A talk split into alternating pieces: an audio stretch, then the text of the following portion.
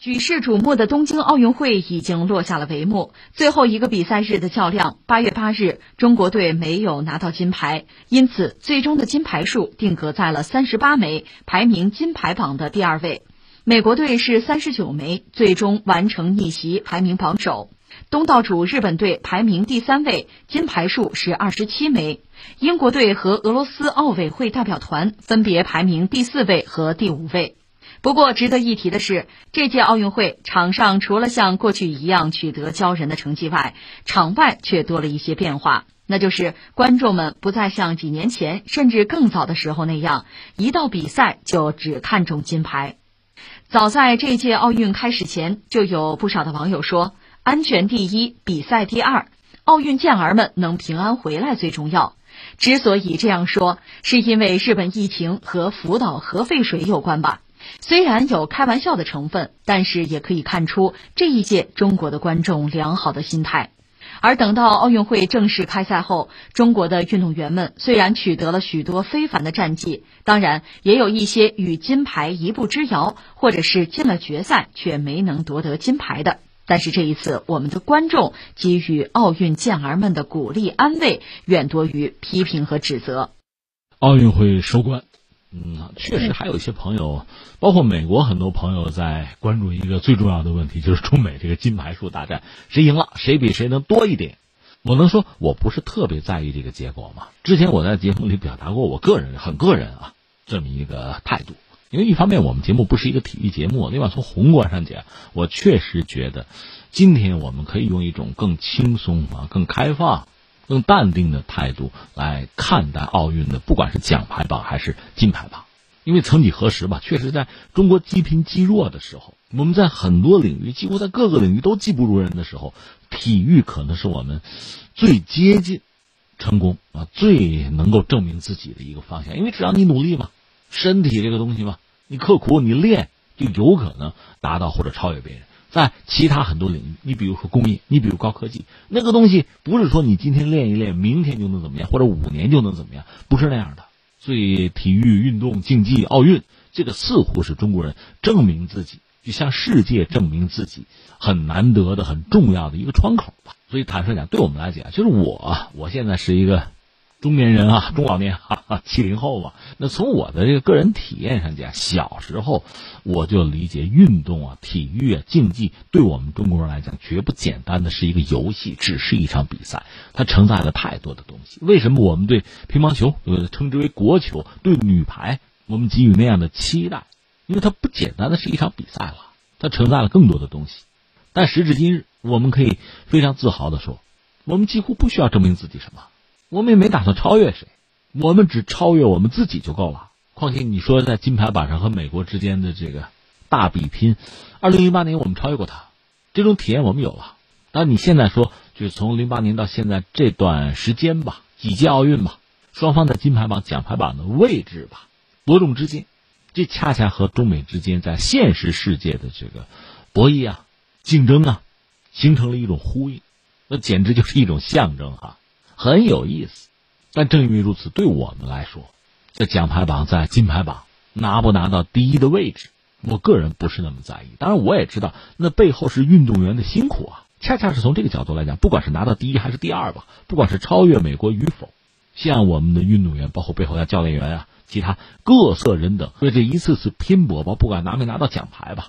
为这一次次拼搏做出努力、竭尽全力的人，我们要深深的致敬，这没得说。只不过我想再重复一句，就是说我们现在是通过超越自己来改变世界。我觉得我们现在有资格、有自信这样讲。那你说你在乎什么呢？那我在乎的东西当然也很多。就这次奥运，你要说看点吧，大家各不相同。像我这样一个外行啊，我要叫自己体育盲，有点谦虚啊。但总的来说是外行。我关注的是什么呢？几个，第一个。我很在乎我们运动员的精气神儿，特别是在这次东京奥运的开幕式上，这开幕式整个的基调，你甚至可以称之为诡异、玄幻。但是当中国的运动员，你看我们的那个红色的啊那个运动装登场之后，什么感觉？你会觉得整个气氛为之一变，那是一种阳光，是一种震撼，是一种冲击啊！红日初升，其道大光，何处伏流一泻汪洋？潜龙腾渊，鳞爪飞扬，乳虎啸谷，百兽震惶。就是梁启超，少年中国说嘛，就这种感觉呀。这种感觉很好，我觉得我们应该保持住。另外，我还想说什么呢？不是说运动员，说我们国内的公众啊、观众啊、体育迷啊、网友啊，说我们的心态，我觉得比起之前来，似乎有一个巨大的一个进步吧。其实就是成熟，代表了我们的一种精神年龄的成熟吧。但这么说有点玄妙，是吧？呃，我想起谁呀？麦克阿瑟。麦克阿瑟，我们知道当年打朝鲜战争被彭德怀、被志愿军击败，他是想扩大战争啊，和美国的这个总统杜鲁门。这观念又不一致，最后被解职，灰溜溜的从日本回到美国去。他离开日本的时候，日本人依依不舍呀，对他各种感激啊。虽然他在日本当了一阵太上皇，但日本人对他很有感情。只不过也就是二十天之后吧，麦克阿瑟呢在美国的国会回答呃他的日本政策那个就质询吧，他说过一段话，说德国啊，德国和日本不一样啊，德国是一个成熟的国家，而日本呢，日本人尽管。喜欢用时间来衡量他们的历史的古老，但以现代文明的标准来看，他们就是十二岁的孩子，他们很容易受到新模式和新思想的影响。你可以在那里植入基本概念，这个是麦克阿瑟对日本人的这个精神年龄的评价吧？你可以说这是带着白种人的某种优越感吧？你可以批判他，但是他谈到一个精神年龄的问题，值得我们思考。就这个概念本身也很模糊。但是我们隐隐约约也能体会到，就是一个民族本身吧，它是拥有自己的精神年龄的。我们当然希望这个年龄啊，不能太小，那太幼稚了；也不能太老，太衰老、太衰败，也就没有进取心了。我们希望我们正当年。那么，一个正当年、一个成熟的中年人、成年人的心态，他的心理年龄应该是什么？我觉得应该是理性的、建设性的。对于我们自身遭遇的挫折、失败，我们是能够理性的看待它。我们不因此就破罐子破摔，就自暴自弃。那我们取得了一些成就啊、成果啊，我们也不沾沾自喜，也不眉飞色舞。我们有自己的目标，就像今天中国人都知道，我们不想超越什么人，我们要超越的是我们自己啊。我们只要不断的超越我们自己，我们就改变世界了，我们就赢了。所以我要说呢，对待体育比赛，特别是国际级的、国际间的这个赛事，中国人赢固然好。但是如果我们失误了，我们没有赢，这个时候恰恰是能够让我们得亏。就我们这个社会啊，社会成员、普通公众，你心理成熟的程度如何？恰恰是观察的一个时候。我个人以为这次我们前所未有的是更成熟了。我们对哪怕是失利的运动员，我们能够理解，我们能抚慰，我们去支持，这个比简单的指责、挑剔、谩骂要好得多。中国很大，中国人很多，所以我们对很多问题的看法，你说不同。这非常正常，但是不管是大事小事，你在网上看啊，动不动就兵戎相见，就楚河汉界，就争得你死我活，大家争的已经不是真理，而简单的只是输赢了。这说明什么？就说明浅薄呗，这说明你幼稚嘛，说明你不成熟啊。什么事情动不动就撕巴起来了？这不就内斗吗？这不就内讧吗？不指责别人，不挑剔别人，就无以证明自己有能力，自己说的对。你这都什么心态呀？更况且在奥运会这种全球的，就是各国各民族的顶级的运动员云集的一个地方，很多事情他做不到，他做不了。那你的这种挑剔和指责价值能有多大？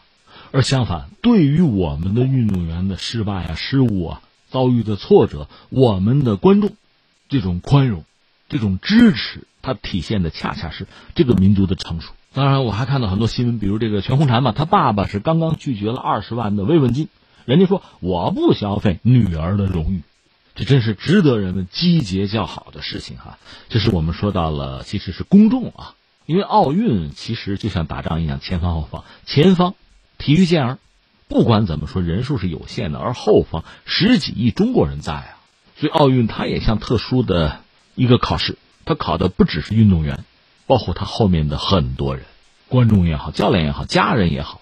其实都是在答这张考卷，而我个人啊，从我们这个角度、节目的角度来讲，更关注大家给的这个答案能拿多少分。那至于说在赛场上这次，你比如女排吧，表现确实不尽如人意，令人扼腕嘛。但是所谓东方不亮西方亮啊，这次中国田径我倒觉得是非常值得我们关注和喝彩。你可以使用比如说崛起这样的词，你可以使用什么井喷式的突破这样的词，确实玩的漂亮。而我们要感慨，说到田径哈，那我很小的时候就知道这样的一个神话，或者干脆就建立了一套迷信，就说美国吧，美国田径肯定是最好的。为什么？因为它是个移民国家嘛，白种人有，有色人种也有啊。玩什么项目用什么人就是了。而且从我很小的时候就知道这样的这个所谓的传说吧，就是说黑人田径项目那就是好，这游泳他们就不行。这可以涉及到人体的结构乃至基因的问题。那么中国人总的来说，我们这个国家虽然人口多、人口基数大，但相对它比较单一了。所以在田径赛场上，尤其是最基本的跑，我们确实很难有突破。但是你就想吧，非常可歌可泣，一代一代人，从最早的像刘长春能参加比赛就不错，对吧？还拿什么名次？到后来比如刘翔，到现在的这个苏炳添，这么一代一代的人，其实是在某种意义上讲就是绝望的嘛。在绝望之中不放弃，最后在现在这次奥运会上，我们看到中国田径的井喷，这是非常让人高兴的一个事情。而且就和今天的中国状态是一样的，我们的田径并不是闭门造车，我们很多优秀的运动员他们使用外教，我倒觉得这简直是一个象征。就中国哪怕是今天的一个崛起中的中国，我们并不封闭，我们愿意用这个世界上最先进的理论啊、经验啊来帮助我们自己。百尺竿头去更进一步。你比如苏炳添那个教练叫兰迪吧，他说了一句话给我印象很深。也许人家是谦虚吧，他就说我只是百分之二的教练，科技才是那个百分之九十八的教练。我们现在有能力，我们有资格用最好的技术来武装我们自己。还有一个值得关注的角度是所谓阴盛阳衰的问题吧。这次你看，就是中国的代表团里边，就说运动员啊，男女比例就女生大概是男生的两倍以上吧。那么从获得的这个奖牌来看吧，尤其是说金牌吧，女生也是比较多的，是获金主力吧。那你说这算不算阴盛阳衰呢？你要表面看肯定是这样子呀。一个是女生参赛的多，然后拿牌也多。那关键是什么呢？就说你只看中国可能看不出什么，你把美国也加上，就把金牌大国都算上，你会发现这么一个状况。一个是什么呢？对金牌大国来讲呢，女生拿金牌相对容易。女子金牌是向这个头部大国集中，而男性的相关项目竞争就更激烈。另外，从运动员啊这个水平啊状态的分布上，其实相对更均匀。所以你看，男性比赛往往很激烈，女性呢就集中在几个大国。为什么呢？可能这几个大国呢男女平等做的比较好。你可以这样讲，就是说，呃，女性解放吧，我们姑且这么说吧，在很多国家做的还不充分吧。这里面我们又要说到美国。呃，实际上，美国的就是女性运动员对金牌、对奖牌的贡献，这个能力似乎比中国还强。换句话说，如果美国超越中国的话，那么其中女性所做的贡献更大。那换句话说，如果说阴盛阳衰，中国算的话，美国更算。呃，那你说还有什么值得关注的呢？下面就说，我觉得就是说到美国和西方，也有一些值得关注的东西吧，让人印象深刻吧。三点吧，一个就是美国有些媒体吧，他搞这个所谓奖牌榜，而不是金牌榜，因为一直以来美国是被中国压制的，在金牌这个领域啊，所以他不搞金牌榜。要搞的话，那承认美国落后嘛？搞奖牌榜。连铜牌带银牌一块儿算进去啊，所以有些美国媒体自己都觉得看不下去了，说你这这啥意思啊？就是说金牌和铜牌那是一码事吗？咱能随便换吗？你搞这个所谓奖牌榜能说明什么呢？所以我理解和我对这个中美谁是金牌第一我不在意，和我形成鲜明对比。很多美国人可能太在意，怕输，怕输的厉害，这是什么心态？这是什么阶段的人才会有的心态？这是一个。再有一个，我也注意到有些西方媒体就嗨，就说中国的运动员简直就是金牌机器哈，这不也是个笑话吗？你干嘛去了呢？那美国的运动员不去争金牌吗？不是冲着奖牌去的吗？那你上场干嘛呀？这不很典型的双重标准吗？而且你看他们一些媒体报这个运动员有一些图像嘛，就中国的运动员选择一些比较奇怪的角度哈，呃，表情也比较怪异。那西方呢，当然就是高大上了。真没意思啊，让人觉得就很反感了。那最后还有一个是什么呢？这个多多少少和颜色革命能挂上钩吧？就是有一个白俄罗斯的运动员，呃，也不比赛了，也不回国了，直接投奔等于说投奔欧洲了吧？投奔西方，在奥运期间，我们知道奥运尽可能的远离政治啊，但是呢，又掺和着来了这么一出。这个显然为之后西方啊、欧洲啊和包括美国吧，和白俄罗斯乃至和俄罗斯的博弈又凑了一张牌啊。总而言之吧，奥运就这样的落下了帷幕。作为不同领域、不同项目的运动员，他们可能在短暂的调整之后，又会投入到下一轮的训练之中，准备着冲击后面的比赛。